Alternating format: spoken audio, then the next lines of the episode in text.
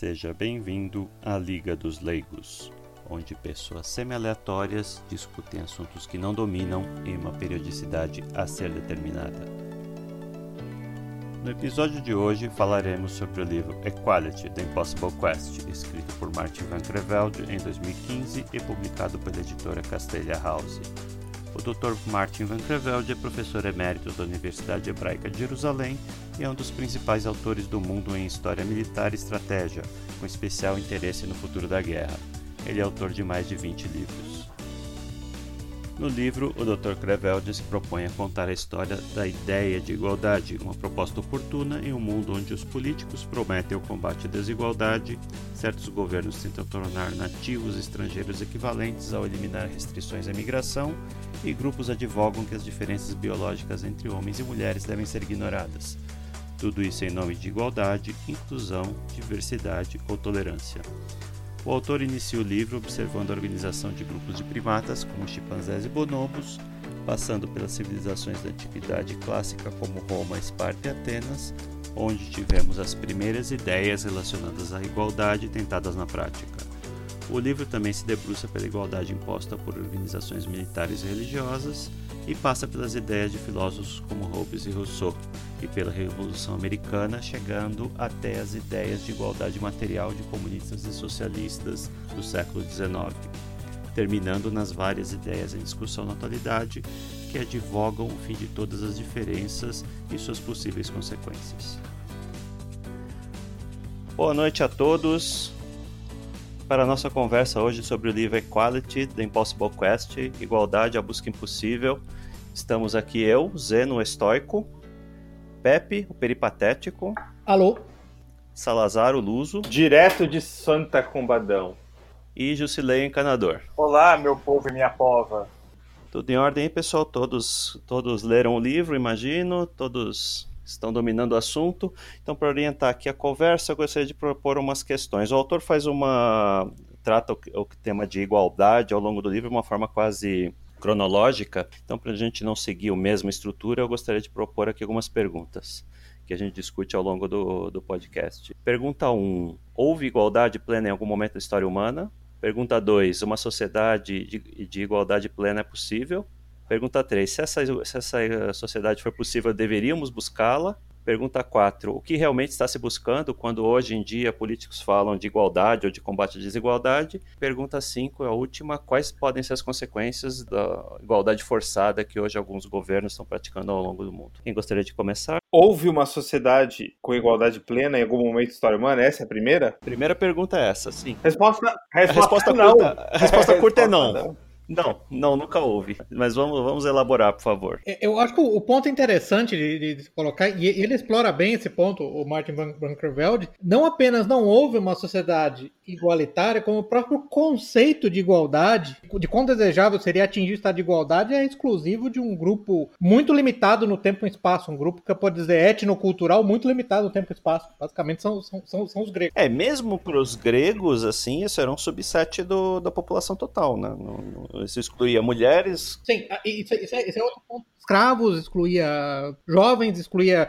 É, é, o exemplo que ele dá excelente quando ele fala de, de, de Atenas, é, é, em determinado ponto você tinha igualdade, você tinha isonomia em Atenas, mas com quatro classes baseadas na, basicamente no, no, na, nas riquezas amealhadas, nas amealhadas em cada categoria. Então é, existia um, uma, uma isonomia específica mas ainda assim existiam distinções dentro dessa isonomia. Então esse é, esse é, esse é outro ponto muito interessante. E todos, todas as sociedades não tinham tolerância com o estrangeiro, não existia imigração Sim. na, na época, né? Os, não, é, a, a, os nativos. É, a ideia da isonomia, a ideia da isonomia era estendida a um grupo bem específico. Aí você volta, por exemplo, de Esparta, eram os homoioi, hum. os espartiates.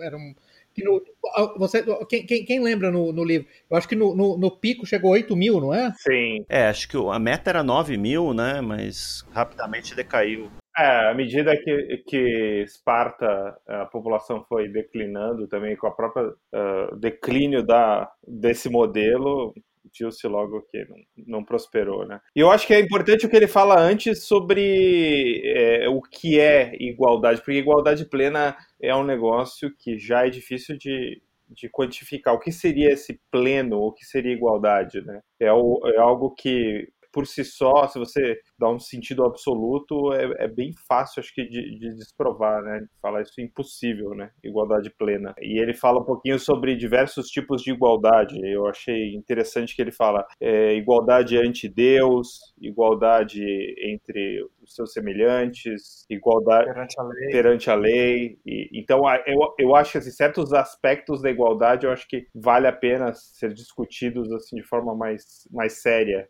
Agora, igualdade plena, igualdade absoluta, por, já, já me parece absurdo logo de cara, né? Embora muita gente acredite nesse tipo de. É, mas é, o interessante é que é um apelo emocional, né? né, né quando chega a esse ponto, é um apelo emocional a, a igualdade que as pessoas modernos têm.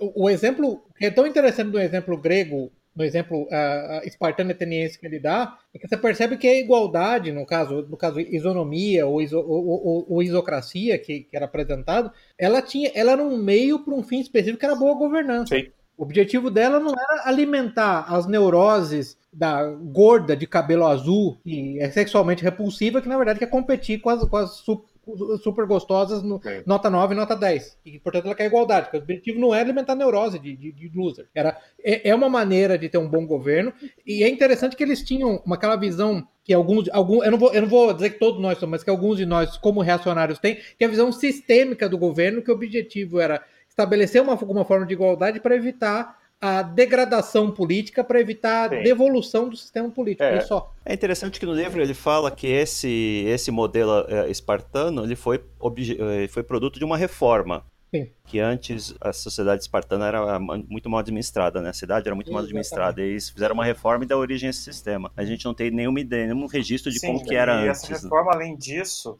ela durou séculos. Não foi um negócio planejado para uma geração nem para duas, foi algo que foi implementado, se me lembro bem, ao longo de alguns séculos até o declínio final. Então, é, isso aí deve ser um pesadelo para quem prega esse tipo de coisa hoje, porque não, mesmo se fosse aplicável numa, numa, numa sociedade de uma escala como a nossa, ninguém estaria vivo para ver no é, final. É, eu acho que é importante essa questão de escala, né? Porque é, toda mudança que você introduz na sociedade é, ela, ela pode até funcionar em uma escala pequena, por exemplo, dentro de, um, de uma casa, ou até de uma comunidade pequena, mas quando você tenta fazer isso em escala, esse modelo rapidamente se mostra inviável, né? E, e, e, e isso em ciências sociais eu acho que é, é muito fácil de observar, né? Essa experiência que às vezes, ah, deu certo aqui no clube dos amigos do, da Vila Inhocuné.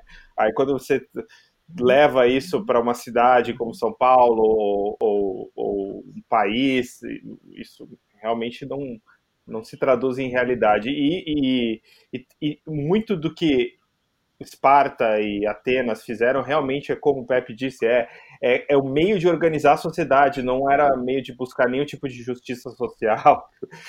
Aliás, esse conceito era um conceito muito ah, alienígena né, para esse pessoal, né? Não, não existia isso.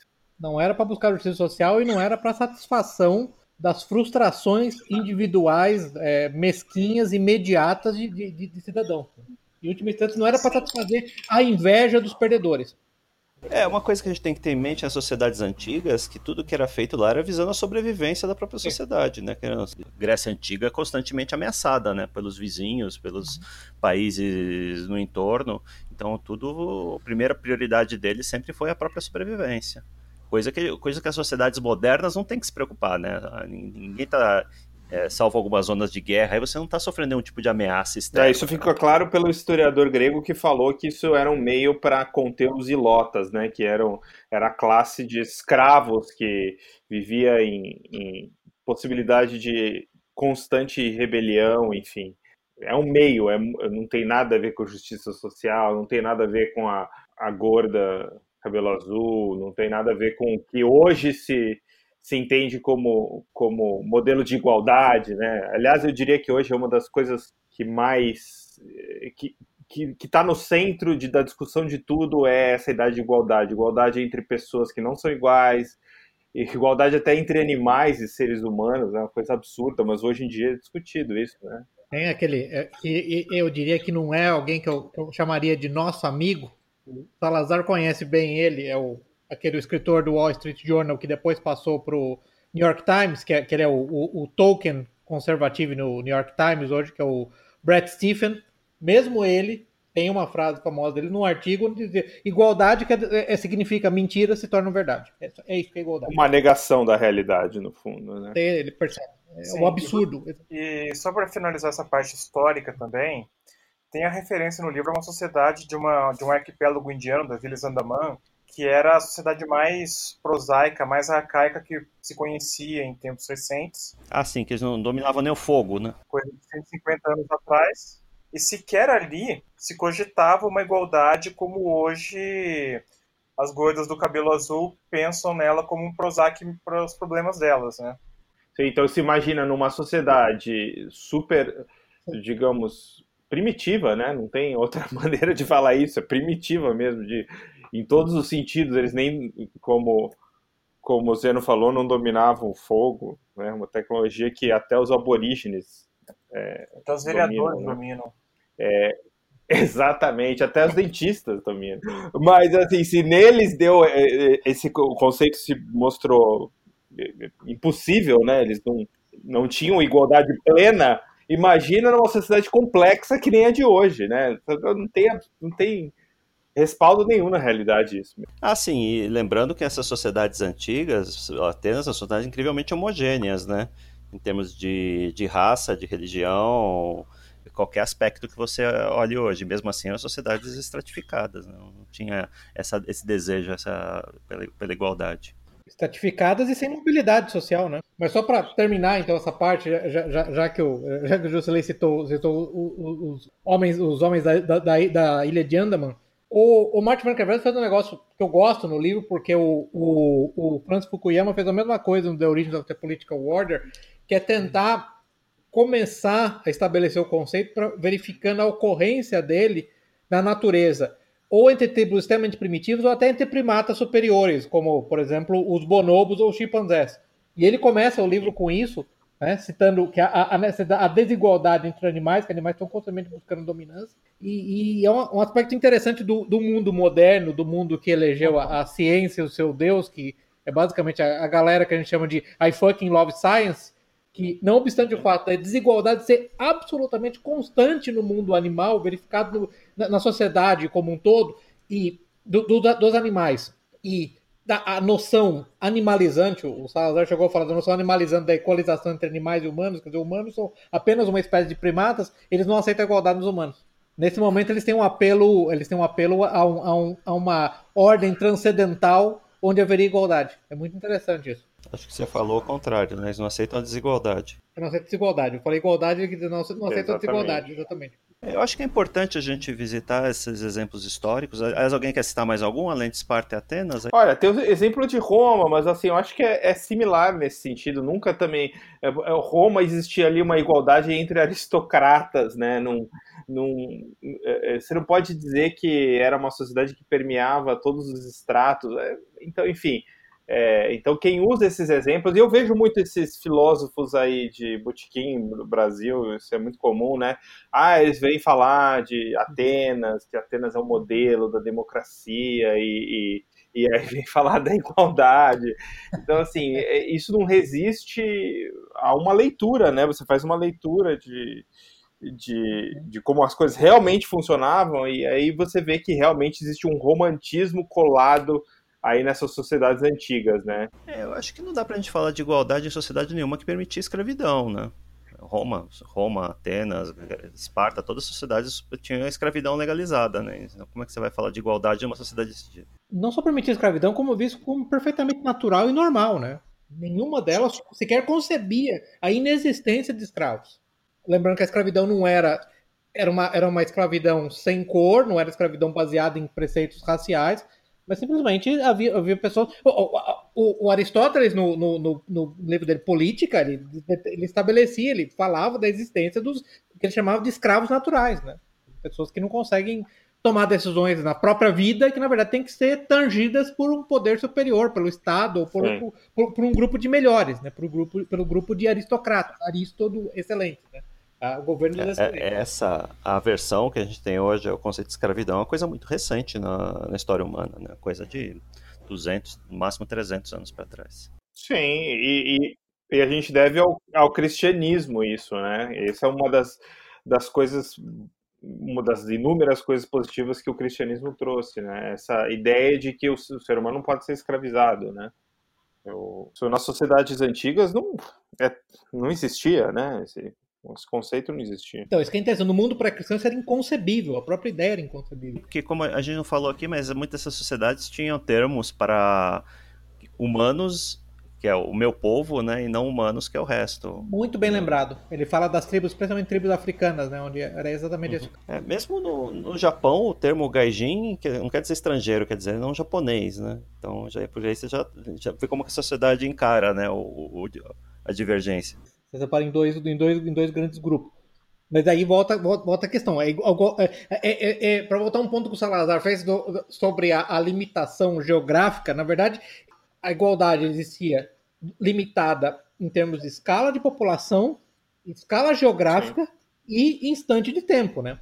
Você pode chamar de, de, de, igualdade, é, é, um exemplo que ele dá no final, quando ele fala que, no, que, que uma das sociedades mais igualitárias, na verdade, são os mosteiros. Eu diria, é, é, provavelmente é altamente igualitária a primeira geração que fundou o mosteiro. É, limitado pelo tamanho do mosteiro, o número de monges e aquela primeira geração que fundou o mosteiro. É, ele, ele coloca isso com várias restrições, né? Primeiro que ele coloca sempre como uma ilha né, na sociedade. Ele sempre cita que é, mosteiros cristãos né, sempre tendem a desenvolver hierarquia, né? Nunca é um negócio e, e, totalmente Sim, igualitário. E além disso também tem a questão de que os mosteiros têm os critérios de admissão que não são um exemplo Exato. de igualdade. Então a relação do mosteiro com o resto da sociedade não é a igualdade que eventualmente se obtenha lá dentro e por esses dentro dessas restrições que o que o Pepe colocou.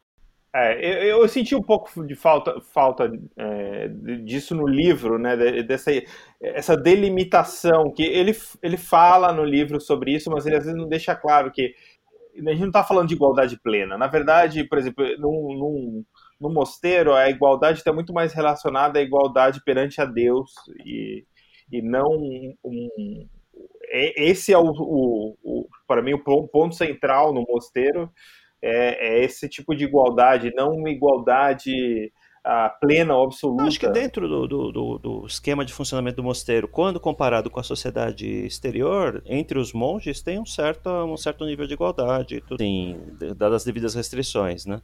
Mas nunca é igualdade plena porque sempre tem um abade, tem alguém encarregado, tem uma hierarquia funcionando lá dentro, né?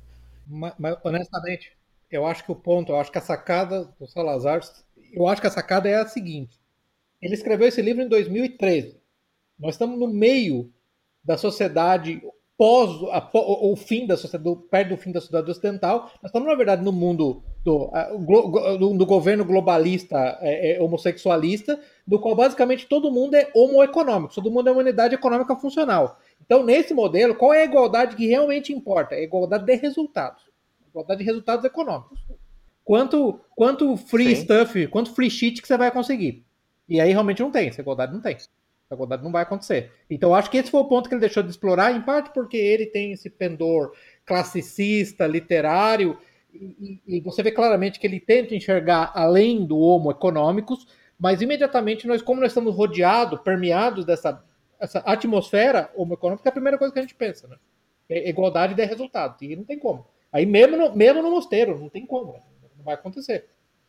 Seja porque o monge estuda mais, o outro estuda menos, hora mais e hora menos. Um é mais pio, outro é menos pio. Um, um consegue acordar às quatro horas da manhã com muito mais facilidade do que o outro. Não tem como, né? Você vai levar ele a, a, a ser capaz de, de ser promovido mosteiro. Sim, é justamente essa, esse paralelo com o que a gente vê atualmente, que é esse tipo de igualdade aí do homo econômicos, a igualdade de resultados, que eu acho que eu senti falta, e realmente, talvez é porque ele seja mais. O, o approach dele foi mais acadêmico. É, talvez a verdade econômica desse um livro à parte. Concordo. Vamos encerrar aqui o item 1, então. Se, se houve igualdade plena em algum momento da história humana, todo mundo concorda que não, né? Desde os pré-humanos, chimpanzés, bonobos, tribos primitivas, até nas Grécias sempre tem algum tipo de hierarquia, tem algum tipo de distinção entre quem pertence ao grupo e quem não pertence, as pessoas e elementos com mais status, menos status. Então, acho que é importante a gente visitar isso porque frequentemente no discurso político a gente vê aquelas pessoas com aquela nostalgia do passado mágico que nunca houve, né? No discurso ambientalista isso é muito comum, né? A impressão que antigamente as pessoas falavam com os animais e viviam em harmonia com a natureza. Pelo contrário. A gente sabe que não, não, não é verdade. Lutavam contra a natureza, é, exatamente. Hoje, hoje a gente está vivendo uma era de ouro, né? Então acho que é importante a gente ressaltar que realmente nunca houve assim uma sociedade que nem que isso fosse uma meta, né? Isso é uma coisa extremamente recente. Uhum. Agora vamos para o item 2. Alguém aqui quer começar? Uma sociedade, uma sociedade de igualdade plena é possível? Eu gostaria de dizer que um pouco pelo que nós já falamos aí, pela complexidade, pelo aprofundamento de relações que antes não não existiam antes dessas comunicações terem sido melhoradas ou da, dos meios de transporte, a resposta é um rotundo, sonoro, frondoso e lúdico não, porque você... Avantajado, né? Um avantajado Sim, não. De, de, de, dimensões consideráveis.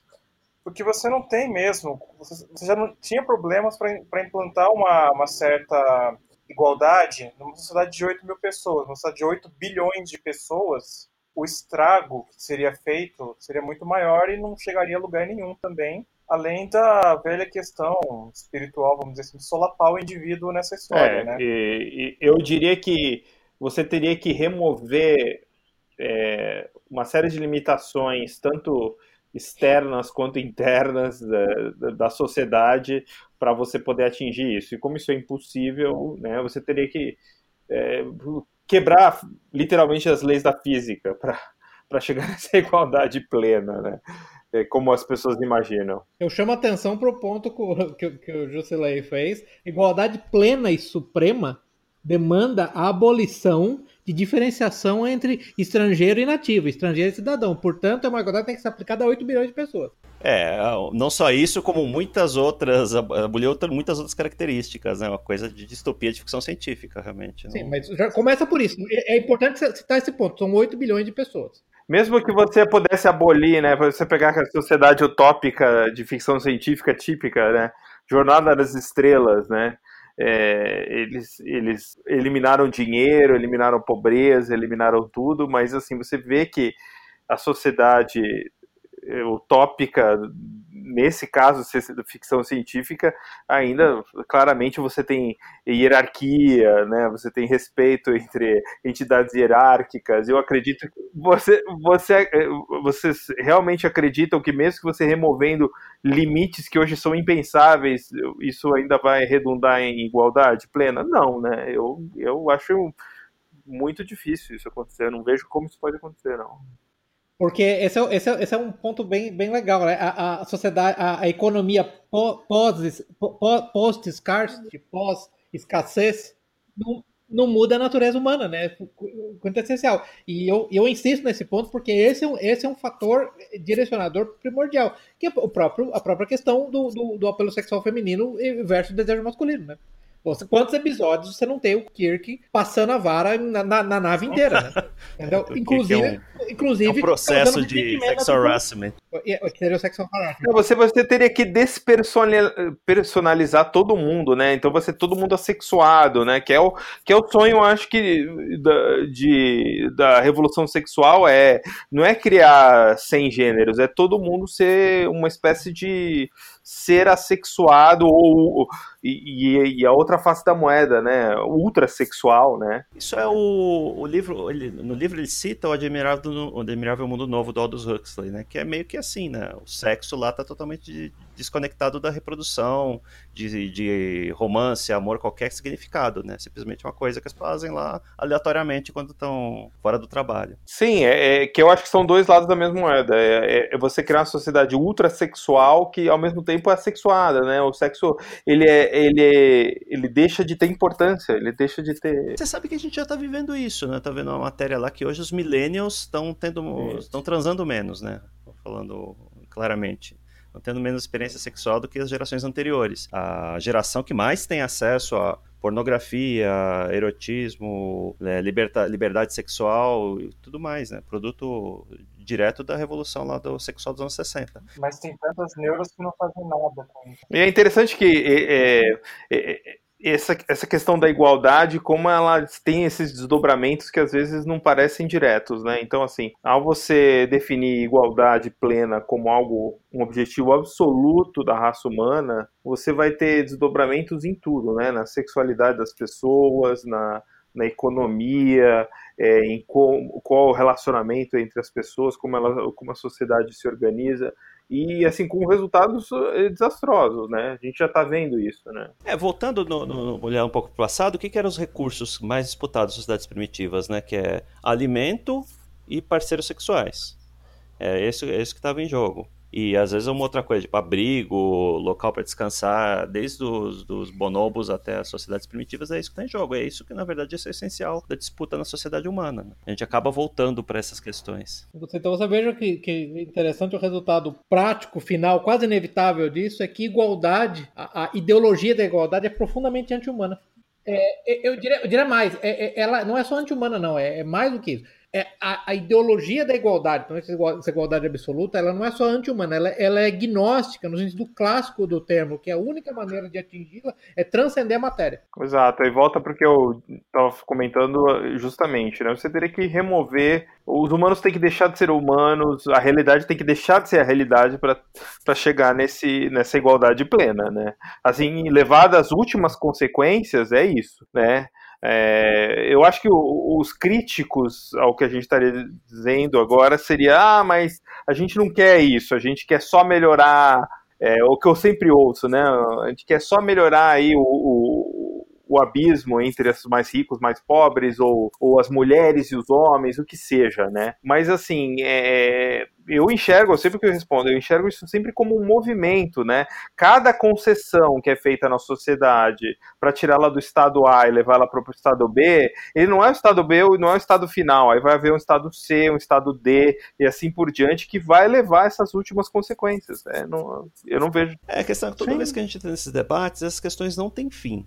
Pega o exemplo, por exemplo, a discussão do aborto. Você começa, ah, o aborto precisa ser liberado quando a mulher é estuprada, alguma coisa começa com uma questão, com um cenário perfeitamente razoável, né? E hoje, depois de anos de discussão, já estão falando de, de, de, matar o bebê logo após o nascimento, né? Não, não tem fim. Onde acaba isso? O que é uma consequência é, irrevogável, inevitável da igualdade entre homens e mulheres. Se homens e mulheres têm que ser iguais, as mulheres têm que ser capazes de se livrar do resultado biológico do, do engajamento no ato sexual. Qual, de qualquer maneira, por qualquer motivo que elas queiram. Eu diria inevitável. Mas aí, Pedro, se elas conseguirem fazer isso, elas não estão sendo mais iguais que os homens? Não, é, é, veja, um homem pode fazer sexo e ter como consequência uhum. a, a, a, a, criação de um bebê dentro do seu uhum. organismo. Então a mulher tem que ser capaz de fazer a mesma coisa, em qualquer tempo, em qualquer momento. Ela tem que ter a mesma coisa. Sim, o que eu quero dizer é que no final das contas a última palavra vai ser dela e a igualdade que querem não vai chegar também, elas vão ser mais iguais. Sim, eu entendi o que o Juscelay falou, no sentido de, ó, ao você permitir esse tipo de igualdade, você vai criar um outro problema, que é justamente assim, a mulher vai ter é, mais direitos, digamos, né, sobre o, o, o, que ela, o que ela pode fazer, né, sobre o processo, é, processo de geração de vida, né, é, né que é o que já acontece hoje, né.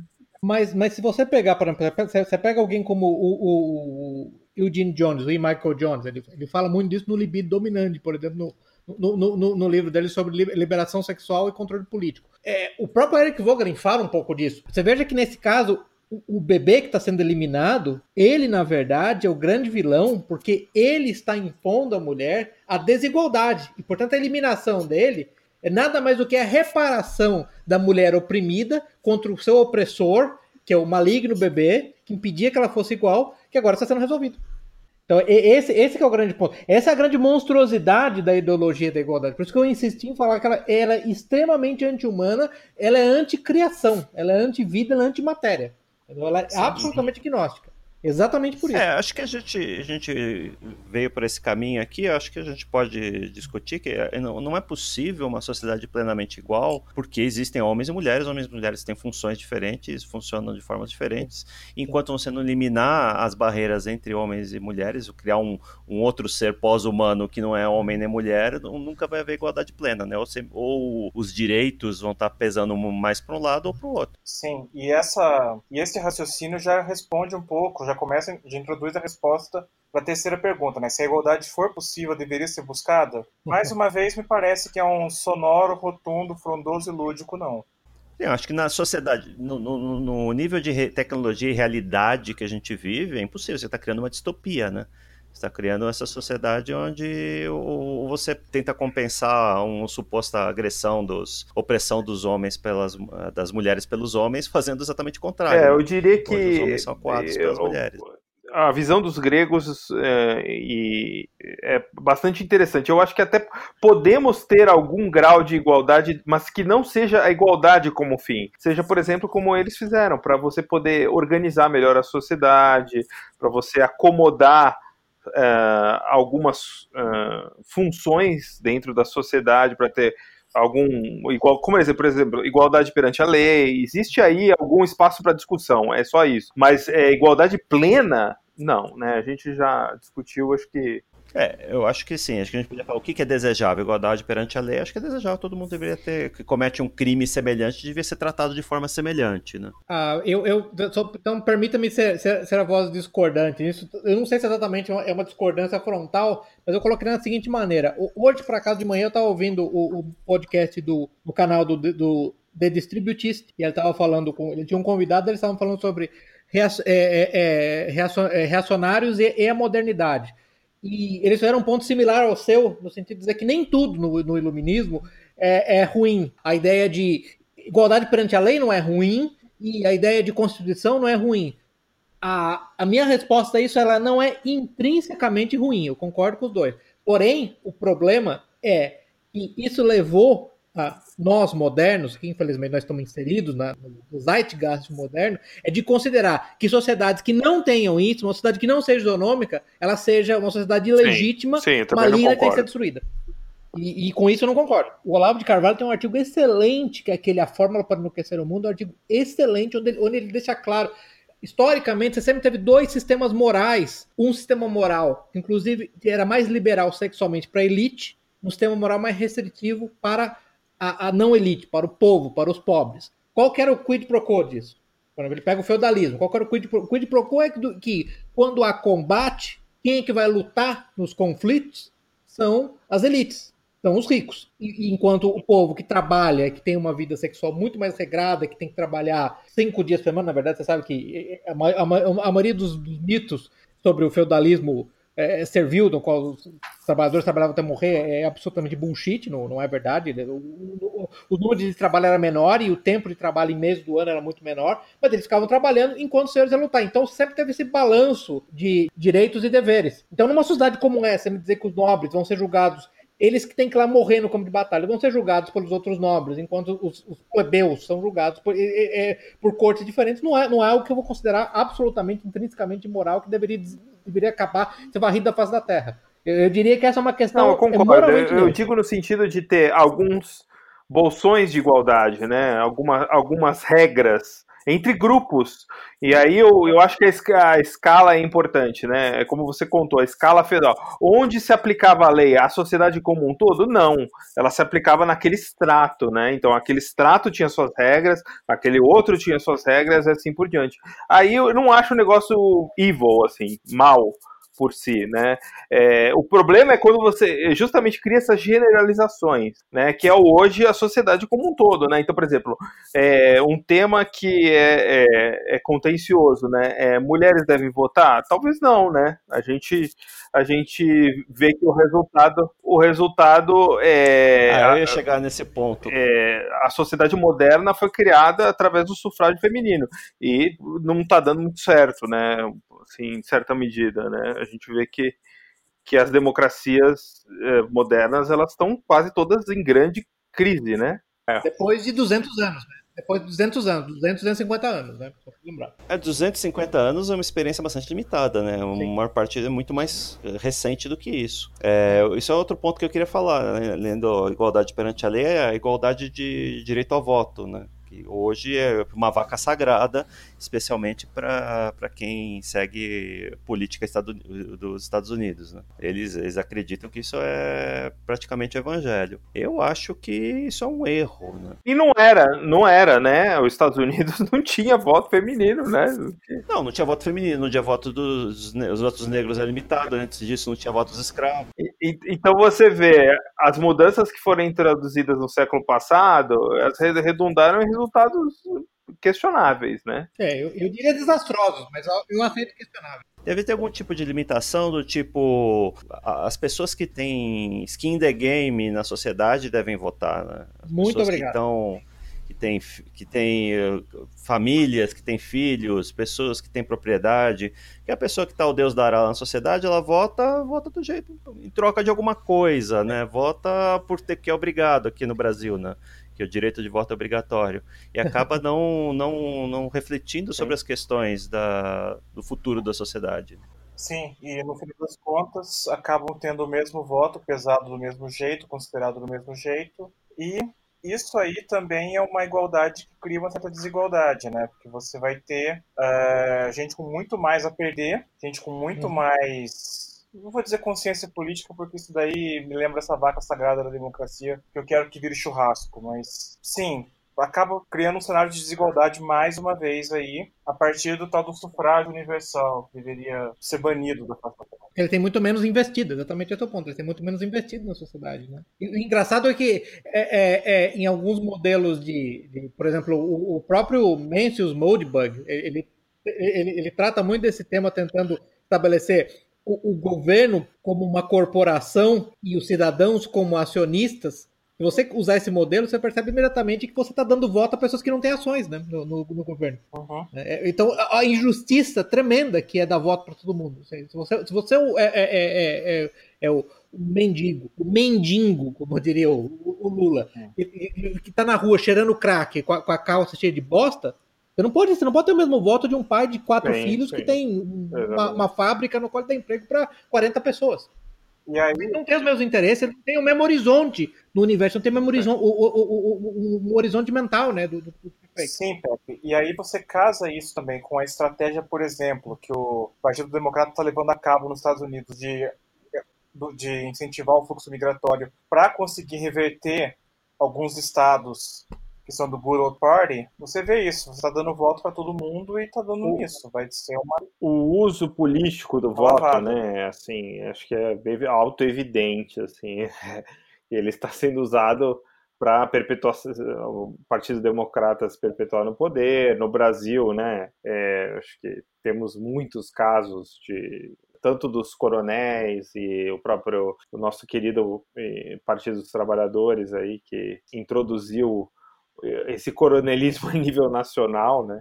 É, então, assim, o, o, voto como instrumento de igualdade, ele não tem tido uma história de, de muito sucesso, né? A menos em sociedades, como eu falei, muito homogêneas ou em estratos bem específicos, né? Onde uh, as pessoas são like-minded, né? Tem... É, a Venezuela, né? A Venezuela chegou, a, chegou pela, por, pela eleição onde ela está hoje, né? De novo, nova questão da escala que você falou, né?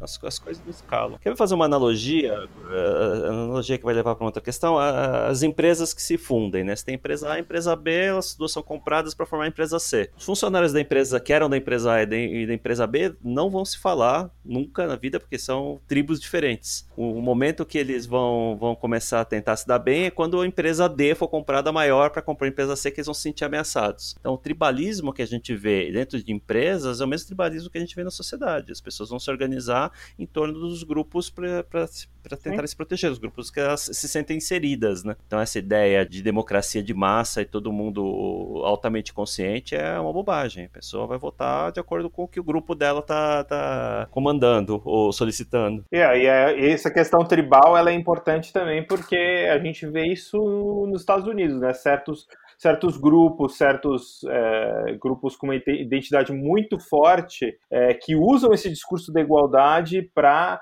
ganhar, na verdade, privilégios, né? E acabam mandando até na, na sociedade americana, né? No, digamos, no, no, no, na tribo que fundou os Estados Unidos, vai que hoje está sendo mandada literalmente por outras tribos. Essas tribos, esses grupos, as tribos menores acabam tendo uma capacidade de organização e de pressão muito maior do que, vamos dizer, a sociedade como um todo, né? A coisa acaba dando de lado. E nesse caso, os Estados Unidos transcende os próprios Estados Unidos, como você tem influências parecidas em outras sociedades, principalmente no na Europa Ocidental estão dentro do mesmo modelo global. É, na verdade, a Europa Ocidental, vamos ser honestos, ela é basicamente uma satrápia dos Estados Unidos, né? possessão americana. Você pensa, as pessoas citam a Alemanha. A Alemanha é um exemplo de onde durante décadas, basicamente, não, lá, décadas depois da Segunda Guerra Mundial, não tinha nem forças armadas, e hoje em dia eles basicamente não peidam sem a aprovação dos Estados Unidos, né? Então, os países todos, na verdade, são, são, são sobre, não, não, é sobre a proteção, mas estão, na verdade, sobre o controle dos Estados Unidos. E dos Estados Unidos, lembre-se, isso é importante a distinção aqui, não é do governo americano. Eles estão sobre,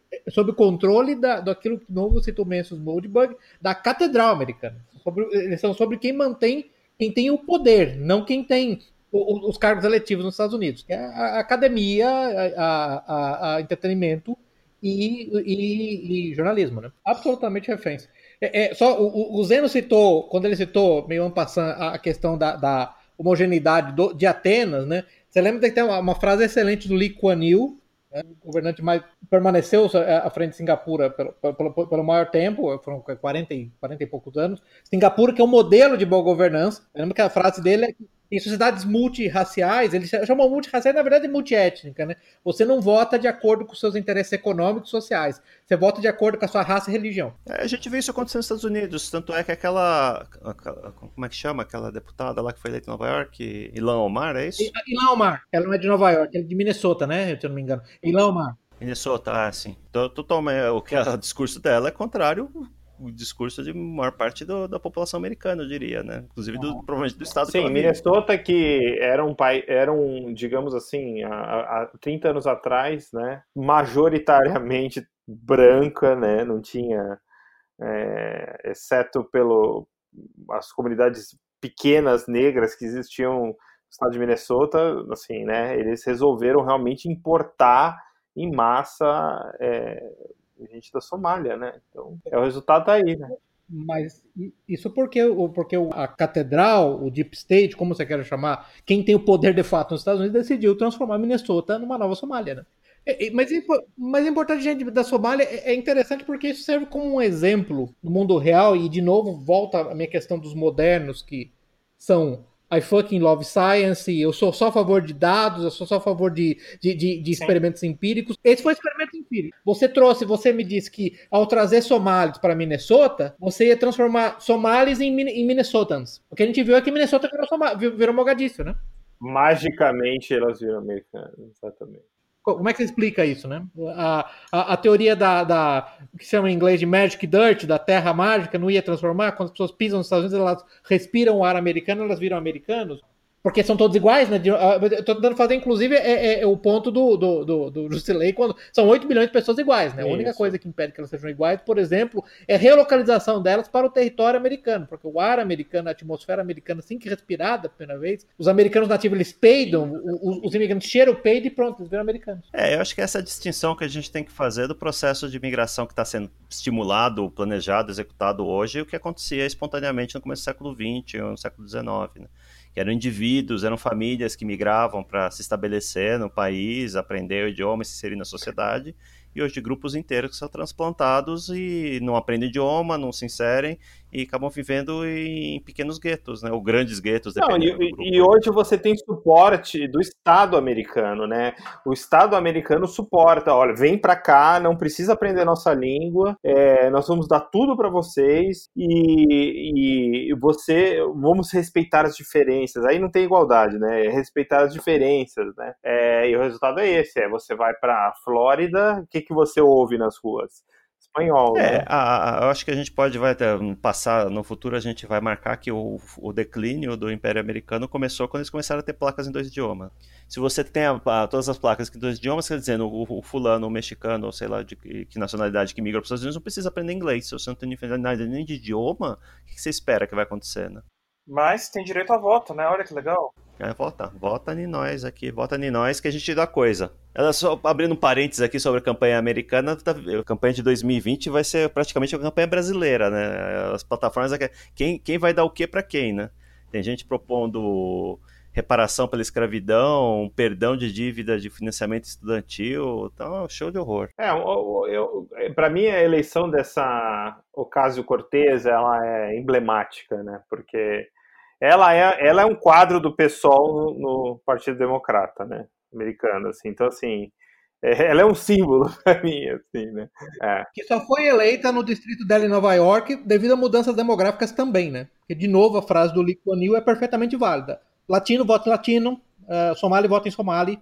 Uh, eu lembro de ter uma, uma propaganda de uma, de uma candidata para a Câmara, pra Câmara do, dos Deputados na, é, é, é, na Califórnia que fazia propaganda em chinês.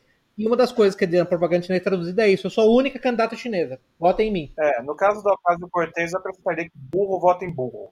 Não, mas ó, é, assim, é impressionante. O Pepe falou que ela foi eleita pelos latinos, mas assim, eu vejo muitos americanos é, e outros grupos, né, um certo grupo também numeroso nos Estados Unidos, apoiando ela, e, e assim, é impressionante o cartaz que ela tem, né? Eu fico, eu fico realmente impressionado, porque uma, uma mulher como ela, nos Estados Unidos de 30 anos atrás, acho que não passaria nem na porta, né, da, da de uma legislatura, né, assim, não deixava entrar. Né? Hoje, assim, ela é aplaudida de pé e, assim, ela, ela só fala asneira. É um fenômeno multifacetado, porque, primeiro, ela é uma criação, né? não é um negócio espontâneo, ela foi criada, assim como a maior parte dos políticos aí tem toda uma infraestrutura por trás, e, segundo, é a oficialização de virtude, né? Nova York é um estado majoritariamente de esquerda, né? então sinalização de virtude come solta. Sim, mas pensa, pensa isso há 40 anos atrás, é, isso não ia funcionar. Assim, como os Estados Unidos, como mudou os Estados Unidos. Sim, mas permita-me responder, já que esse, esse, é o podcast das verdades inconvenientes. E a verdade inconveniente aqui é, um, a história demonstra isso. É, você tem, é, é, mesmo modelos matemáticos demonstra isso. Uma estratégia de sobrevivência etnocêntrica sempre, sempre, sempre tem vitória sobre uma estratégia de sobrevivência de uma sociedade baseada em qualquer outra característica. Uhum. Número um. Número dois, a sociedade menos etnocêntrica da história, ou o grupo menos etnocêntrico da história, em grande medida são os eu detesto dar esse termo. Vamos, vamos dizer, eu não vou chamar de branco, vou chamar de anglo-saxões e nórdicos. É o grupo menos etnocêntrico da história. Portanto, é por isso, é por isso que eles vão perder. O seu, o seu ponto é assim: a, a, ao caso de Cortez, foi eleita com a esmagadora absoluta maioria dos votos dos seus coétnicos. Eu não lembro exatamente do percentual agora, mas você lembra que o Obama, na primeira eleição dele, ele teve 98% dos votos dos negros americanos, 98%. E com um percentual grande o bastante dos outros, dos outros grupos étnicos, particularmente dos brancos, anglo-saxões, nórdicos, teutônicos, americanos, que permite que ela seja catapultada esses votos. Os outros, os outros grupos étnicos não fazem isso, tá? Os outros grupos étnicos não vão votar segundo a sinalização de virtude ou segundo o desejo de igualdade, que é uma das coisas que, evidentemente, ela prega, igualdade econômica, igualdade de resultados. Eles não vão votar assim. O grupo, os outro, o grupo do, do, dos brancos, eu vou usar entre aspas, brancos, vai. Isso aí simplesmente vai garantir uma avalanche eleitoral, uma vitória perpétua. Eu, eu tenho para comigo, arrisco fazer uma previsão aqui, o, Trump é o único, o último presidente americano. Se você não quiser usar o termo branco, vamos chamar de americanos. Como é que o termo que a gente usa em inglês é Heritage American, né? Americanos, americanos da americano raiz. Vai ser o último presidente americano raiz. A partir daí você vai ter birmaneses, neozelandeses, não, aí vai, é, vai começar a sessão do It's Time, né? It's Time para ter uma mulher, It's Time para ter um, um gay, um transgênero, um, um, um imigrante. Um gay é. anão, um esquimó, pansexual, islamo, islamo uh, é. hinduísta. Isso. Não, você já tem um cara que é o, o, copycat, né? Que é o Beto O'Rourke, né? Ele é o Obama, Obama baunilha, né? Obama sabor baunilha. É, é, ele é, exatamente, eu acho que é engraçado que ele apareceu assim, né? E ele se apre... O cara não tem nada de mexicano, né? Mas, hum. mas ele, ele se é apresenta como um cara ele é assim. É né? Mas ele se apresenta porque o segredo, o segredo sujo que a gente está falando aqui, e que boa parte da direita, direita brasileira tem vergonha e medo de falar, direita americana brasileira tem medo de falar, e que os, os marqueteiros, que os especialistas de eleições sabem é que fora dos brancos uhum. bota-se segunda etnia e acabou. Portanto, ele sabe que ele tem que vender essa etnia. Esse é o ponto. É, é, você sabe que 90% da direita brasileira, se, gente, é, é, isso aqui, eles, é, é, se eles ouvirem o que a gente está falando agora, eles vão imediatamente nos considerar racistas, literalmente Hitler, nunca mais vão, vão, vão pedir que a gente apareça. Mas, mas o, os, se você tem que ganhar uma eleição, os posters, os especialistas em eleições sabem disso. Tanto é que todo mundo, até a, como é que chama, a mulher que queria ser índia lá? A Elizabeth Warren. Até que ela está tentando sacar lá do bolso uma carta de minoria, né? Fez aquele teste genético, fez aquele teste genético patético, né? Patético, entendeu? Que isso é outro, outro, outra questão, eu insisto nisso na direita americana e brasileira, a ideia é que raça não existe. Falei, não é, não é exatamente isso que você consegue detectar no gene. Tanto não é que você, Elizabeth Warren, tentou fazer isso e não funcionou, né, pra você. Ficou claro que era o contrário. Esse é o aspecto fascinante. Fascinante disso. Bom, a próxima questão? A última questão? É, eu acho que isso aí já começou a responder a quarta questão também, que é o que realmente se está buscando quando se propõe igualdade? O efeito político é um é um dos casos. É que normalmente eles não falam igualdade, né? eles falam combate à desigualdade. E a desigualdade que eles estão citando aqui é a desigualdade normalmente material, né? Desigualdade de resultados. O que, que, que, se faz com isso, né? Como é que você, você instrumentaliza isso? Aí então, os resultados variam, né? Normalmente políticas redistributivas e tudo mais. E, e é mais uma coisa imaterial, é, abstrata, assim como mudança climática, né? É, é, eles notaram que, como o capitalismo ele criou níveis de bem-estar jamais vistos na humanidade, então a bandeira de, por exemplo, vamos diminuir o desemprego ou diminuir a fome, ela, ela caiu por terra, né? É, e eles mudaram sabiamente, né? Os políticos de esquerda, principalmente, eles mudaram a bandeira para coisas como igualdade, são, são bandeiras abstratas, inatingíveis, como a gente vem discutindo aqui hoje, e, e que servem para qualquer tipo de coisa, né? Desigualdade. Então, ah, desigualdade, ah, todo mundo tem que ser magro. É, desigualdade. Ou não, todo mundo agora tem que ser gordo, porque gordo é bonito, né? É contrário. É, mulheres e homens não tem diferença nenhuma. Então entra naquela questão de negação da realidade, né? E as pessoas uh, cada vez menos informadas, é, elas compram é, essas bandeiras porque as bandeiras quanto mais abstratas eu, eu tenho visto isso muito no Brasil, inclusive, né? Quanto mais abstrato é o objetivo, mais fácil a aceitação, né?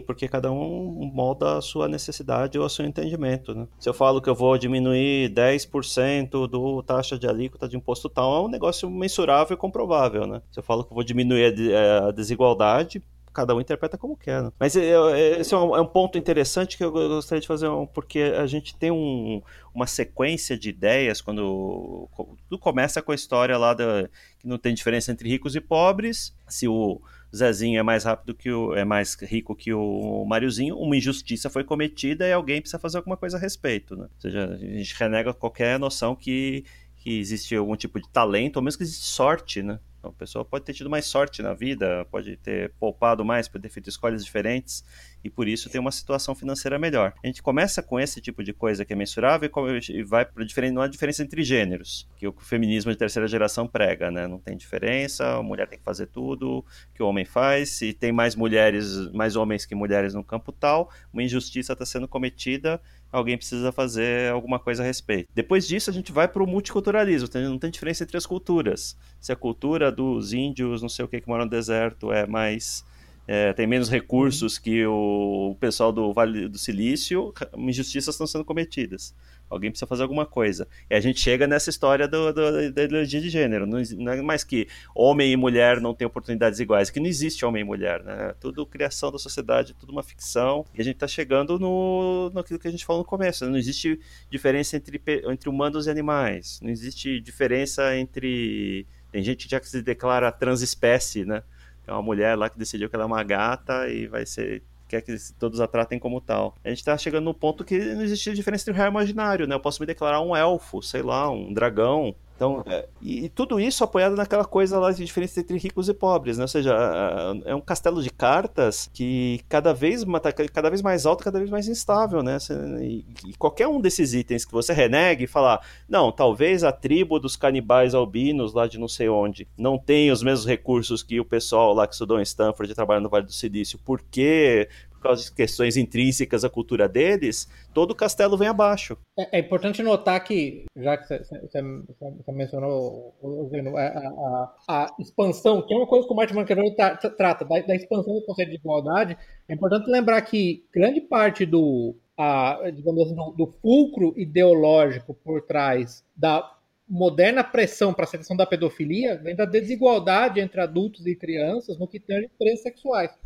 É, um dos argumentos é uh, todo mundo tem direito a ter experiências sexuais, independente da sua posição na vida independente da sua situação corrente. Então, crianças têm direito de experiências sexuais. É, o fim, do, o fim desse processo é o quê? Todo mundo pode fazer o que quiser, no momento que quiser. Se você tiver, disser não, você está sendo oprimido. Eu vi um, um, tweet semana passada dizendo: ah, se uma mulher gorda quiser fazer sexo com você, você é obrigado a fazer, porque senão você vai estar tá oprimindo ela uma experiência igual a estupro. Ou seja, você está estuprando a mulher por não estar tá fazendo sexo com ela. É uma coisa maluca, assim, não tem fim. Assim, a gente está tá realmente a caminho do, do, do, do, apocalipse. Um dos resultados. É o caos, é basicamente isso. É, e, e essa, só para complementar a, essas ideias malucas que antes estavam na borda da sociedade tinham, não tinham voz, né? Com a internet é, e, a, digamos que a popularização dos meios de comunicação como redes sociais, que trouxeram a igualdade nos meios da comunicação, né? É, é, são opiniões extravagantes que cada vez mais migram para o centro, né, da sociedade. Então, a questão transgênero, que afeta, sei lá, 0,0 alguma coisa da população, agora é o debate dia e noite, né? Quantos banheiros tem que ter numa escola, um espaço público, para que a pessoa não se sinta oprimida. Então é terrível. Sim.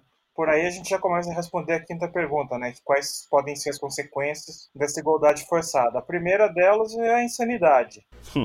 Sanidade é uma ótima definição. Sendo curto e grosso, a insanidade, o caos, e aí deixo para vocês. É, e, e, a sociedade, como, como nós a conhecíamos, né, a, até então, né, ela está passando por mudanças tão rápidas que eu, eu acho até difícil prever, mas é, eu, eu vejo, além do caos, é, as pessoas realmente com o fim da família, né, que eu acho que assim, é o, é o último bastião, né, quando a gente acaba com religião e família, é, a sociedade que estava montada nesses alicerces, ela desmonta, né? A gente não sabe o que vem depois. Eu, não, eu sinceramente não sei. Ah, eu sei. Spoiler. Spoiler alert para você. Vem o califado. Sim, mas esse ponto, esse ponto do Salazar é, é importante. Eu diria que as pessoas, provavelmente, quem, quem for nos ouvir e, e não comungar das nossas ideias, das nossas propensões, vai, vai ter a impressão que quando você fala de defesa da família e da defesa da religião, você tem um, ou um apego, apelo emocional a isso, ou você tem um apelo puramente moralista. E não é esse o ponto. A, a diferença de um reacionário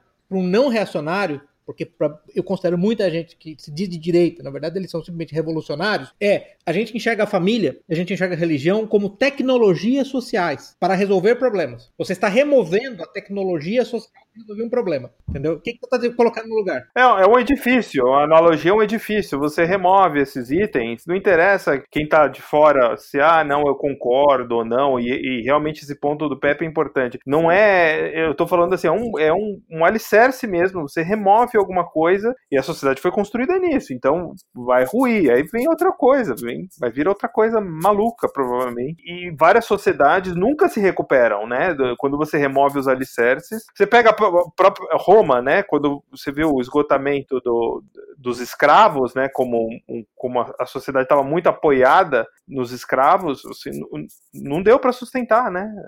Ruiu, né? A Camille Palha, que deu uma entrevista, a Camille Palha todo mundo conhece, é ultra feminista, esquerdista, quer dizer, não é, não é, de novo, não é amiga do, não é amiga do podcast. Ela deu uma entrevista pro Roda Viva e, e começaram a perguntar sobre uma, uma jornalista mulher, evidentemente, para perguntar sobre transgenderismo. A resposta dela foi que a fixação com o transgenderismo e absolutamente correto historicamente, existiu ao final de Roma e é tipicamente é uma mania de uma civilização que está prestes a colapsar, ou que já está em processo de colapso. A repórter ficou chocadíssima, mas ela, que é uma ultra feminista, reconheceu isso. A fixação em transgenderismo é, já é um, um, um litmus teste, se quiser colocar assim, já é um, um, daqueles fatores que demonstra que você pode ticar para dizer essa civilização aqui tá, já foi embora. Não, não tem recuperação. Tem aquele livro que é muito bom, né, que é do Oswald Spengler. Ele analisa várias sociedades.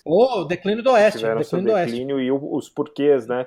E, e, ele fala muito sobre. Acho que ele fala sobre essa questão do transgenderismo, se não me engano. De ter identidades sexuais totalmente. É, eu acho que no futuro distante, talvez a gente vai viver em corpos robóticos, aí você pode decidir lá o tipo de gênero. Vai transplantar seu. Mas isso não é natureza humana, né? Eu já tive essa discussão com um esquerdista. Sim, mas você está falando do pós-humanismo, né? Não é natureza humana. Sim, pós-humano vai ter. Hoje, do jeito que está, esse é um convite, mecanismo de instabilidade, né? É, queria voltar para o livro, lá tem um ponto, não lembro exatamente que capítulo que ele fala, que o, o fato dos animais se organizarem numa questão meio.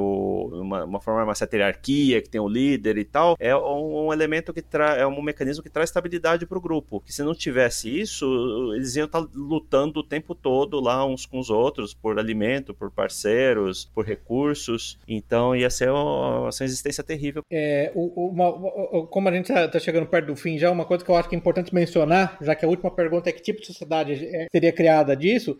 Cês, vocês, não sei se vocês lembram, vocês chegaram a ler aquele livro do Kurt Vonnegut, Harrison Bergeron. É, na verdade, não é um livro, né? É uma, é uma, é uma short, é uma, uma, história curta de ficção científica. Vocês chegaram a ler? É, no ano 2081, a, do centésima, do centésima, décima primeira, décima segunda, décima terceira emendas na Constituição Americana foram passadas, na qual elas ditam que todos os americanos têm que ser absolutamente iguais. Então, eles criaram, eu não sei nem como traduzir, vocês me ajudam depois, é. Eles criaram a figura do Handicapper General. a tradução acho que seria ministro da deficiência, né? E o que o Handicapper General faz, ele dá aos cidadãos, dadas suas desigualdades, ele dá handicaps. Então, por exemplo, as pessoas muito bonitas têm que usar máscara. As pessoas muito inteligentes têm que usar rádios altíssimos que ficam transmitindo um rock pesado e alterando continuamente para distraí-las. As pessoas muito atléticas têm que usar colete de peso o tempo todo. Cruz. Mas é, e é impressionante que o Harrison Bergeron é um garoto de 14 anos, que é inteligente, atlético e bonito, portanto ele, ele, ele, ele recebe as três, os três, os três, os três indutores de deficiência, e por exemplo a mãe dele, é, ela é considerada alguém de, de inteligência normal, de, ela está dentro da faixa de igualdade de inteligência, e nesse, e nesse futuro distópico se indica que ela é basicamente é, ligeiramente retardada. Uhum. Então é, é, um, é bem interessante esse, esse conto do, do, do, do saiu é, de 61. Uhum. O Kurt Vonnegut é um cara interessante, né? Por conta disso. Mas é. é... Eu acho que os dois, você, falou de sociedades, eu acho que um, um é interessante que você citar dois alemães austríacos. Um, um é o Kurt Vonnegut e o outro é o, o Eric, o Eric von Ledin. Aquele livro dele, A Ameaça da. The Menace of the Herd, a ameaça. Como é que chama? Eu esqueci o termo em português. Como é que é de herd? Rebanho. Uh, é... rebanho, obrigado. A ameaça do rebanho ou é, Procruste, da, da, cama, da, da cama de Procruste, né? Pro, o Procruste, Procruste solto. E é sobre igualdade igualdade, o livro é sobre igualdade. E a capa do livro é uma pilha de crânios de uma foto tirada é, de um dos campos da morte do Pol Pot. É, o, no, na ficção tem o Admirável Mundo Novo, né? Que sociedade é engenheirada, né? Para que cada um tenha o seu. De, vai de alfas a. Mas aí não é uma sociedade. Mas de qualquer forma não é igualitária, né? Você poderia fazer um argumento que é uma sociedade altamente estratificada. O ponto da, do, do, do Harrison Bergeron é a absoluta busca de igualdade ampla e restrita suprema, né? Todo mundo tem que ser. Tem uma bailarina lá no, no conto tem uma bailarina, por exemplo, uma bailarina muito graciosa, ela, e ela dança, os movimentos dela são muito bonitos. Tudo que eles fazem, põe sapatilhas com peso nela, para ela se desequilibrar. Pra onde que a gente vai é simplesmente, olha o que tá acontecendo na Suécia, olha o que tá acontecendo na Inglaterra, que daqui a 10 anos vai estar tá acontecendo no Brasil. A gente vê claramente que tem uma progressão da, das práticas, né? Começa nesses países da Europa, vai pro Canadá, vai pros Estados Unidos e acaba chegando no Brasil. O que tá acontecendo no, na Inglaterra vai acontecer no Canadá amanhã, nos Estados Unidos depois de amanhã e no Brasil no final de semana. O problema é que um governo que é capaz de fazer isso é, é, um governo é cada vez mais ineficiente, mais incapaz de exercer autoridade de controle real e vai colapsar, né? O ponto, o, o ponto é exatamente esse, isso colapsa, né? Quer dizer, o, o conto do Bergeron é, é um conto que, na verdade, a sociedade como um todo, você, você não tem nem recurso para conseguir impingir esse tipo de igualdade que demanda que as pessoas usem indutores de eficiência. É, acho que isso responde a pergunta que é assim, como é que você vai ter uma sociedade de plena igualdade sem homogeneidade genética, né? Você tem pessoas que são mais altas, mais baixas, mais feias, mais bonitas, tem mais talento para fazer alguma coisa que seja interessante para a sociedade, ou, ou, claramente aqui no Brasil, se você tem um talento inato para jogar futebol, você vai ser uma pessoa de sucesso. Se você tem um talento inato para tocar violino, você está lascado. Em outros países, talvez esses mesmos atributos dessem resultados diferentes. De,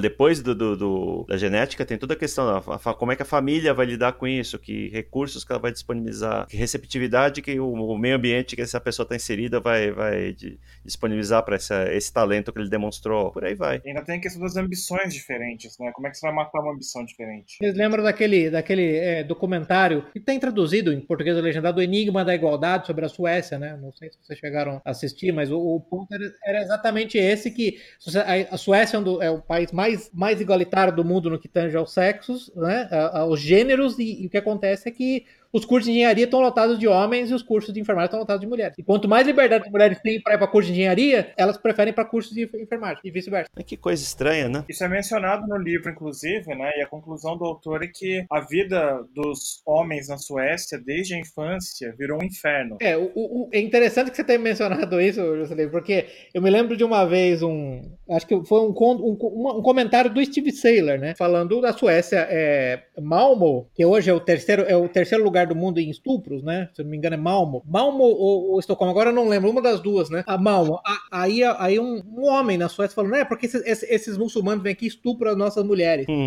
aí uma, uma deputada feminista falando, tá, nós não somos suas mulheres. O Steve Sayer falou exatamente essa origem do problema. Você não tem dono, alguém vai ser dono. Up for grabs. E, e sim, e homens que, a partir do momento que você introduz homens lá que não estão interessados em seguir a regra que você, arbitrária que você inventou, um abraço, né? Homens são inerentemente mais forte, você tem mais desejo sexual e se você não tem homens que te defendam, então você vai ser, ser recurso para ser consumido. Sim. Mas o Bart von Creveld reclama disso, né? Dos imigrantes que estão chegando. Você lembra que ele chega a falar das taxas demográficas dos imigrantes que estão indo para a Europa Ocidental e que, na verdade, não tem nenhum interesse em, na igualdade entre homens e mulheres. E eles vão ganhar. No... Sim, é a famosa história de combinar com o zagueiro russo, né? Faltou combinar com o zagueiro russo. Uhum. Uhum. O o Mark Stein sempre fala: é, o futuro pertence àqueles que aparecem para ele, né? E os que aparecem para ele os que têm filhos, né? Os muçulmanos, né? Então é isso. Demografia é destino. There you go. Acabou. Então parte do. O, o, o Zeno mencionou isso, né? Parte da questão é que quando esses governos, os governos colapsarem, nós vamos estar up for grabs por, pelo califado, ou China, Rússia, é, eurasiano, ou talvez só China e não Rússia. Por alguém que não, não se tenha curvado como o Ocidente está fazendo. É, vai ter um. Assim como ocorreu quando o Império Romano caiu vai ter uma grande fragmentação, né? Esses países não vão, vão se manter como entidades únicas, né? Vão ter cidades-estados, feudos, sei lá o nome que vai se dar. Os Estados Unidos já contempla isso, né? Contempla já uma desagregação lá, as, as costas, a costa oeste e costa leste, separando do resto do país. Ótimo, boa viagem para Califórnia. Sua, como diria o, aquele, aquele humorista brasileiro lá, o Sérgio Porto, né? A sua ausência preenche uma lacuna. Eu queria puxar uns pontos aqui da, é da, da conclusão do livro do capítulo de conclusão, que ele aponta alguns, conce alguns conceitos que são excludentes que normalmente não se trata, né? O conceito de liberdade, justiça e busca pela verdade, por exemplo, que ele, ele trata lá, que são excludentes da, da noção de igualdade. Você tem a busca pela verdade, que é mais próximo da gente aqui. Se você determina na sociedade que tem que ter igualdade em tudo, você não pode, você está proibido de procurar coisas que desmintam isso, né? A gente vê isso acontecendo na ciência. Todo mundo fala I love fucking love science e tudo mais, mas se você for fazer uma pesquisa que seja que vai levantar algum dado de. Haskell, pronto. Pega o tema que acaba com a carreira de qualquer um, Haskell, para pesquisar a relação entre Haskell. Faz uma pesquisa Haskell que, por, por alguma desgraça do destino, dê alguma coisa negativa para uns grupos protegidos, está lascado, sua carreira acaba. Senão, senão sua vida, né? Já deu, né? Existe literatura, né, já dizendo isso. Eu, eu acho que, assim, o ponto do, do do Martin lá no final do livro é justamente o seguinte: igualdade é, um, é uma coisa ruim, é, é um princípio ruim para se buscar, né? Então, é, a verdade, sim, sim, é algo que, que a gente, como sociedade, devia buscar. Não igualdade. Igualdade acaba solapando é, a verdade, acaba passando por cima, né? Então são coisas autoexcludentes. Eu acho que ele está dizendo assim, olha, igualdade, se a gente como sociedade for buscar igualdade como um princípio absoluto e importante, é, a gente vai acabar passando por cima da verdade. E, e verdade sim é algo que, que, é importante. E liberdade também, porque você hoje isso já acontece, né? já não tem mais a liberdade de falar certas coisas, senão você vai ser expulso, vai ser, vai ser, ah, vai ser expulso do Twitter, do Facebook, não vai poder abrir conta em banco. A, a liberdade de expressão já está altamente questionável. Né? A gente vê essa semana aí teve um rapa aí de vários, várias personalidades de abre aspas direita, fecha aspas do, dessas plataformas. Laura Lumer. Isso. Teve um. Lembre-se do, do James Watson, né? Prêmio Nobel de Medicina, né? E por quê? Qual foi o crime terrível que ele fez? Ele matou alguém, botou fogo na casa de alguém, aí falou, eh, se eu, bem me lembro, ele simplesmente falou que talvez exista uma correlação de raça e QI, né? Não, só, só, citei o, o, exemplo do James Watson porque, ah, ele é um prêmio Nobel, né? O descobridor do DNA, e basicamente a, a vida dele, não é que ele foi simplesmente expulso do Twitter, do Facebook, uhum. a vida dele acabou. Ele perdeu o emprego dele no Cold Spring Harbor Laboratório onde ele tinha, ele perdeu vários dos seus, do, do, do, uhum. das suas titulações. Simplesmente ele não consegue. Sim. Sim. Não, na verdade, a frase dele foi: ele falou, todas, todos os nossos esforços para ajudar a África presumem que os africanos têm mesmas, a mesma inteligência que nós ocidentais, estou o termo ocidental. E toda a evidência genética e de teste que a gente tem mostra que isso não é verdade. Acabou. Isso está falando de um homem que é um libertário que não quer que o governo colete lixo. Ele não concorda que o governo colete lixo. E esse cara foi chamado, evidentemente, do nosso, do nosso bicho-papão predileto Hitler. Né? Ele é Hitler. Literalmente Hitler. Isso. E, e, e, ele fez cheio de dedos. Inclusive, ele falou: Eu lamento, né? Ele, ele, eu, eu li o que ele escreveu. Ele falou: Eu lamento, olha, porque eu acredito muito na capacidade da, da, dos negros e tal, tal, tal, tal. Ele falou de um jeito mais delicado possível. Eu não conheço um jeito mais delicado de ele falar. E mesmo assim, Hitler. Ele é Hitler. Foi unpersoned. Foi unpersoned, né? Ele foi realmente assim. Isso se, se, eu bem me lembro, ele está inclusive passando dificuldade, né? Teve que vender, é. vendeu a medalha dele do prêmio Nobel. Não, só, só para terminar. E se você veja que interessante, isso provavelmente vai ter que ficar para um próximo programa, mas ele realmente fez um programa sobre isso, sobre que o, o Spandrel, que é um sociólogo com muito simpatia chinesa, que escreve aquele blog Blood Shovel, fala, que é o Woke Capital. Isso tudo aconteceu com o James Watson sem intervenção governamental, né? Basicamente foram as empresas, aí volta no caso do Facebook, do Twitter, né? Foram as empresas, basicamente, que removeram. As empresas privadas não dão emprego para ele. Acabou. Se você não tem capacidade de emprego, você não tem capacidade de sustentar. Facebook, Twitter, YouTube são a primeira leva, né? A segunda leva são instituições financeiras. E a gente já tem bancos que se recusam a, a, a dar conta para abrir aspas neonazistas. Terceira, terceira leva vai ser a empresa aérea. A pessoa não vai poder mais sair de um lugar para o outro. E o que é neonazista? E o que é neonazista nesse caso? Que quer que eles de decidam no momento. Eu diria que hoje em dia, neonazista é alguém que se recusa, que se sente desconfortável com travestis, com um histórico de abuso sexual de crianças lendo em bibliotecas para crianças. Isso aí é neonazista. Ou se recusa a chamar a pessoa do nome que ela inventou para ela também, né? Em vez do nome que está no documento, né? Mas voltando ao caso do Zeno, no futuro, neonazista é o cara que se recusou é o, é o macho alfa de alta atra, atra, atratividade sexual que se recusou a fazer sexo com a gorda de cabelo azul. Porque isso é estupro, certo? Isso é estupro. Estupro, sim. Equivalente a estupro. Uhum. E você sabe quem, quem é que era tudo super interessado em, na, na, forma física, em ter uma forma perfeita? Quem, quem, quem? Os nazistas, tá vendo? Você é nazista. Logo, logo você é nazista. Sobre os nazistas, só lembrando também o seguinte: você tinha na Alemanha de Weimar um instituto dedicado a esse tipo de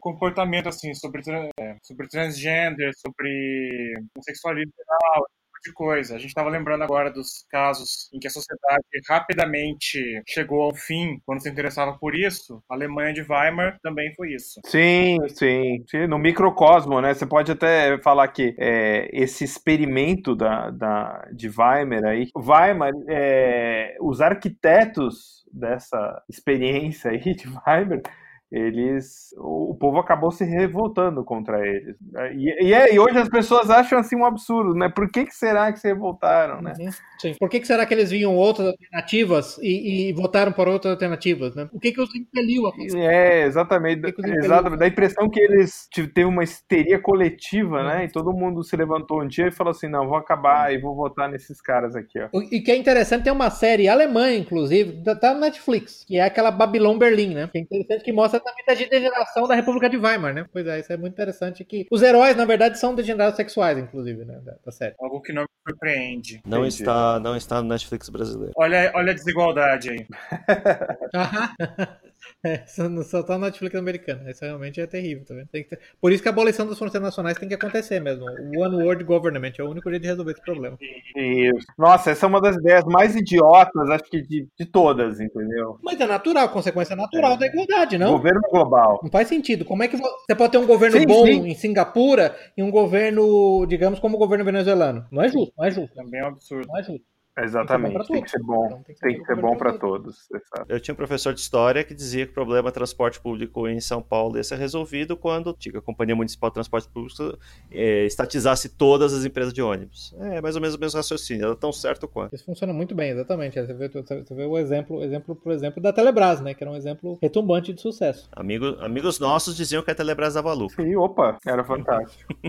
Então, encerrando aqui, falando nas nossas perguntas aqui que orientaram a discussão, houve alguma igualdade plena em algum momento da história? Não, não houve. Estrutura e hierarquia é necessária para que tenha um mínimo de, de, de- de funcionamento num grupo. Uma sociedade de, igual de igualdade plena é possível? Não.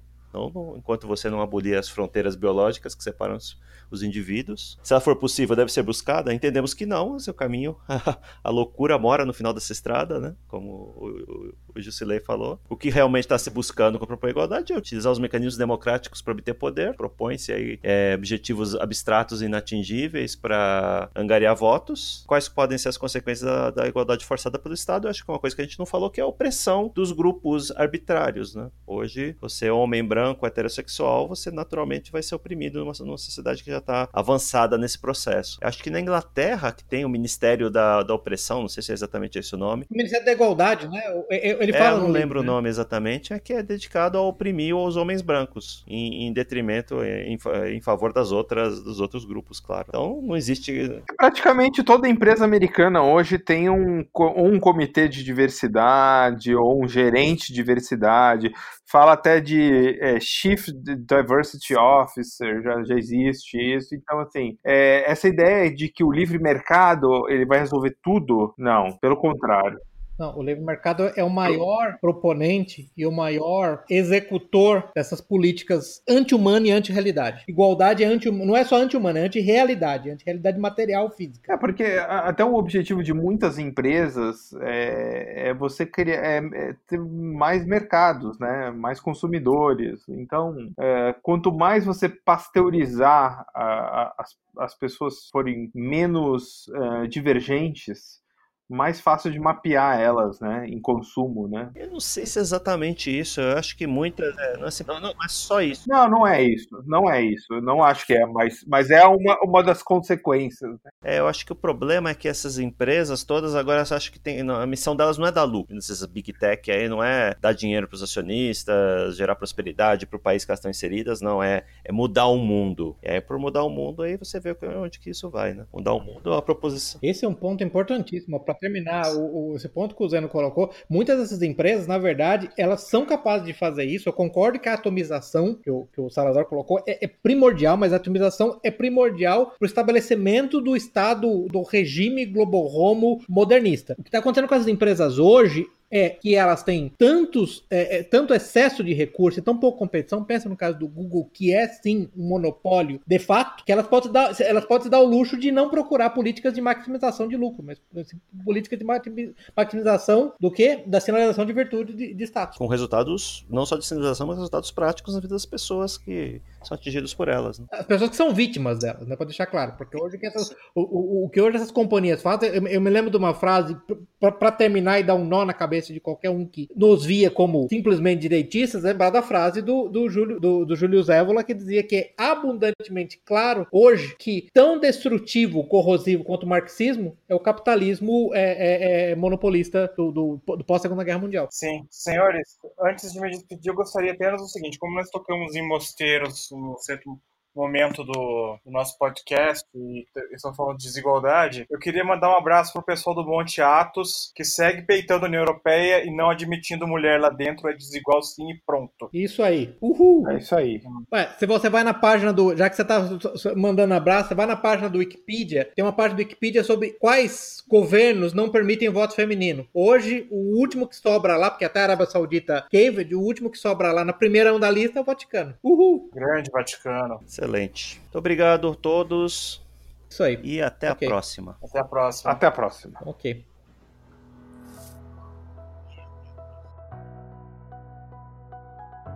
Encerramos aqui o nosso episódio de hoje. Recomendamos que todos que têm interesse nesse debate leiam o livro, apesar dele não ter tradução para o português até o momento. Links para ele estarão nas notas desse episódio, bem como para outras obras citadas durante a discussão. Assine o feed no site para ser informado automaticamente quando novos episódios estiverem disponíveis e agradecemos a audiência.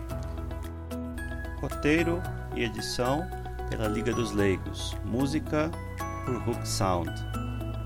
Fact-checking por basicamente ninguém.